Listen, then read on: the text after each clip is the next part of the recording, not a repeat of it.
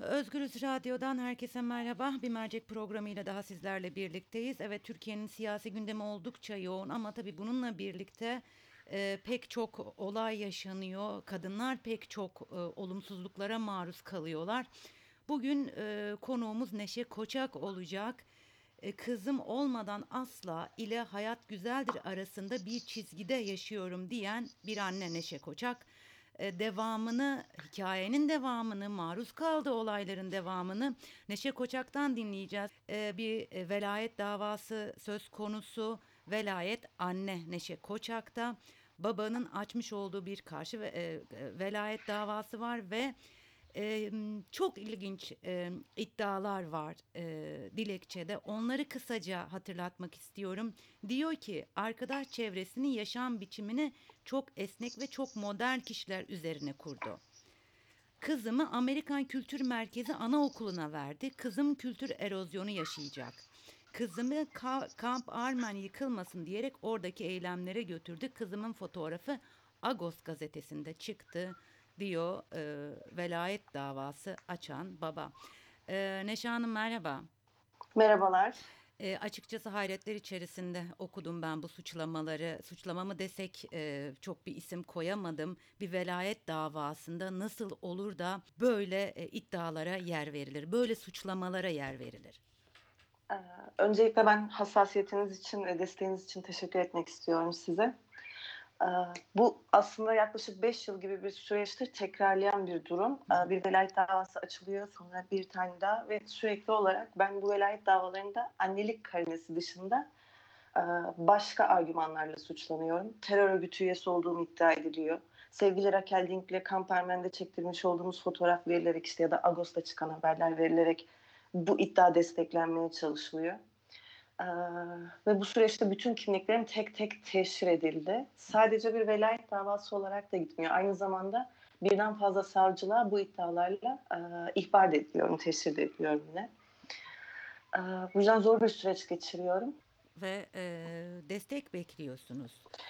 Evet desteğin benim için anlamı çok büyük. Çünkü çok uzun süredir tek başıma e, ilerlemeye çalıştığım bir süreç bu altından kalkmaya çalıştığım bir süreç ve çok zorlayıcı oluyor açıkçası. Ee, kızınızın velayeti sizdeydi değil mi? Nereden bu noktaya gelindi? Kızımın velayeti bende. Ee, kızım yaklaşık 5 aylıkken e, biz evlerimizi ayırdık ve 1 yaşındayken boşanma davamız artık bitmiş gibiydi. Bu bir erkek egosu. Ee, benim yani bu süreçten anlayabildiğim kadarıyla yani bir babasına hasret duyan bir çocuğu hani düşünerek ya da çocuğuna hasret duyan, özlem duyan bir babanın refleksi değil. Son 3 yıldır çocuğunu düzenli olarak hiçbir şekilde görmemiş. 2 senedir telefonla dahi konuşmamış bir adam. Ee, sadece söylediği gibi hayatımı mahvedip e, çocuğu benden alıp bunu bir intikam savaşı haline getirmek istiyor bana kalırsa.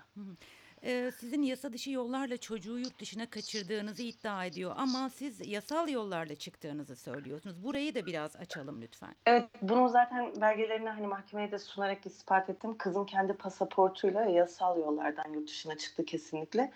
Ama diğer asılsız iddialar gibi hani, bunu da bir, bir iddia olarak mahkemeye verip mahkemeye yönlendirme gayreti çok fazla.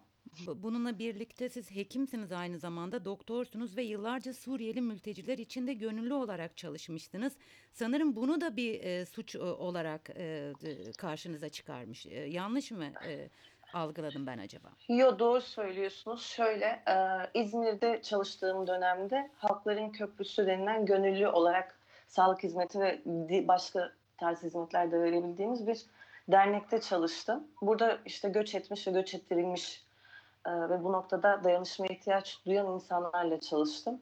Bunu da terörize etmeye çalışarak e, Halkların Köprüsü denilen marjinal bir grupla çalışmıştır dedi. Halkların Köprüsü gayet legal bir gruptur. Marjinal değildir yani. Hı hı. Ee, çocuğunuzun e, psikolojisi nasıl böyle bir durum karşısında ne yaşayacak? E, biliyor mu en azından bir velayet davası açıldığını, babasının böyle bir talebi olduğunu? Bu çok hassas bir konu. Hı. Zaten en çok zorlandığım durum burası oluyor. Çünkü 3 yaşına kadar kızını görmediği için yani 1 yaşında görmüş olduğu 1-2 sefer haricinde kızım ilk onunla karşılaştığında bir babası olduğunu dahi bilmiyordu. Çünkü çok hızlı bir şekilde gelişti süreç. kendisinden hani bir ilişki kurduktan sonra babası olduğunu söylemesini rica ettim. Çünkü çocuğu alıştırmak istediğim bir durumdu. Bunların hiçbirine hassasiyet göstermedi. Tek bir sefer çocuğu gördü. Sonra bana bir velayet davası açtı ve gelip gördüğü zamanki işte uçak biletleri gibi belgeleri mahkemeye çocuğunu düzenli olarak gördüğünü iddia etmek için kullandı. Sonraki süreçte de çocuğumu düzenli olarak görmedi. Bu psikolojisi için gerçekten çok yıkıcı bir süreç bir çocuğun. Çünkü gerçekleşen durumu idrak edemiyor ve çocuk sadece sevilmediğini ve neden sevilmediğini sorguluyor. Dediğim gibi yaklaşık iki yıldır telefonla dahi görüşmüş değil.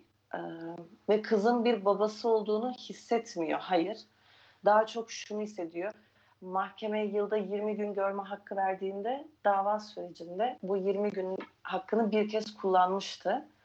Bu süre içerisinde kızıma o kadar o yaş grubuna söylenmeyecek şeyler söyledi ki çocuğum şu an kendisini tedirginlikle karşılıyor. Yani mesela ona er, hani ismiyle mi hitap edelim yoksa baba mı demek istersin diyorum. İsmiyle hitap edelim diyor. Aslında oldukça zor bir süreç, oldukça zor bir durum. Peki siz e, bu durumda, bu e, yaşamış olduğunuz durumda kamuoyuna nasıl bir çağrıda bulunmak istersiniz? En azından radyomuz aracılığıyla.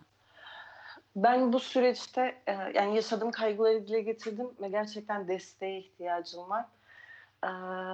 Yaklaşık iki yıldır e, yurt dışında yaşamak zorunda kalıyorum. Kızımı kaybetmemek için. E, ve e, mesleğimi dahi yapamayacak e, bir durumda yaşıyorum şu an. Ben sadece bunu hisseden ve bu hassasiyeti gözeten herkese e, bu durumda bana destek olursa teşekkür edeceğimi söylemek istiyorum. Yani desteğe ihtiyacım olduğunu söylüyorum evet. Ee, aslında şöyle bir cümleniz var. Ee, kızım olmadan asla ile hayat güzeldir arasında bir çizgide yaşıyorum bir süre. Umarım mahkemeler vicdanlı adil karar verir. Kızımla beni ayırmaz diyorsunuz. Ee, bazen insan içerisinde bulunduğu durumu çok e, kolay ifade edemez, rahat ifade edemez ama siz bir cümleyle ne kadar zor bir süreçte olduğunuzu ve nasıl desteğe ihtiyacınız olduğunu özetlemişsiniz. Çok teşekkür ediyorum. Biraz heyecanlıydım. Bu açıdan beni anladığınızı umuyorum. Ee, ilginiz ve hassasiyetiniz için gerçekten çok teşekkür ederim. Ee, Neşe Hanım biz çok çok teşekkür ediyoruz. Ee, programımıza katılıp en azından kadın olarak yaşadığınız bu zorlu süreci bizlerle ve dinleyicilerimizle paylaştığınız için çok çok teşekkürler. Teşekkür ederim. Ben de iyi çalışmalar. Sağ İyi olun. günler.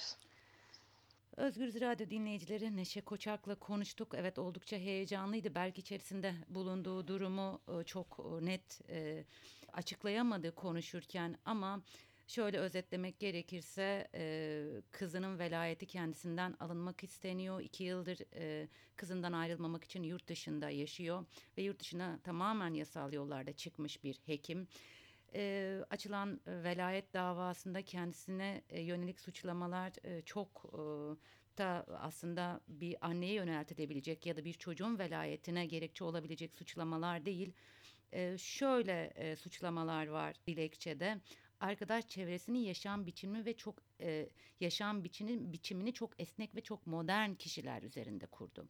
Kızımı Amerikan Kültür Merkezi Anaokulu'na verdi. Kızım kültür erozyonu yaşayacak kendilerini İzmir'de halkların köprüsü olarak adlandıran bir grupta aktivist olan anne Neşe her türlü aykırı eylemde marjinal gruplarla bir olmakla birlikte kızımı da buna ortak etmektedir deniyor. Biraz önce Neşe Hanım aslında bunun legal bir oluşum olduğunu ve o süreçte mültecilere bir hekim olarak mültecilere yardımcı olduğunu aktardı. Tabii e, kızımı Kamp Armen yıkılmasın diyerek e, oradaki eyleme götürdü. Kızımın fotoğrafı Agos gazetesinde yer aldı diyor baba suçlamalarında. Ee, Özgürüz Radyo dinleyicileri aslında bu tür suçlamaların siyasal iklimin vermiş olduğu rahatlıktan dolayı olduğunu tabii eminim hepiniz fark ediyorsunuzdur.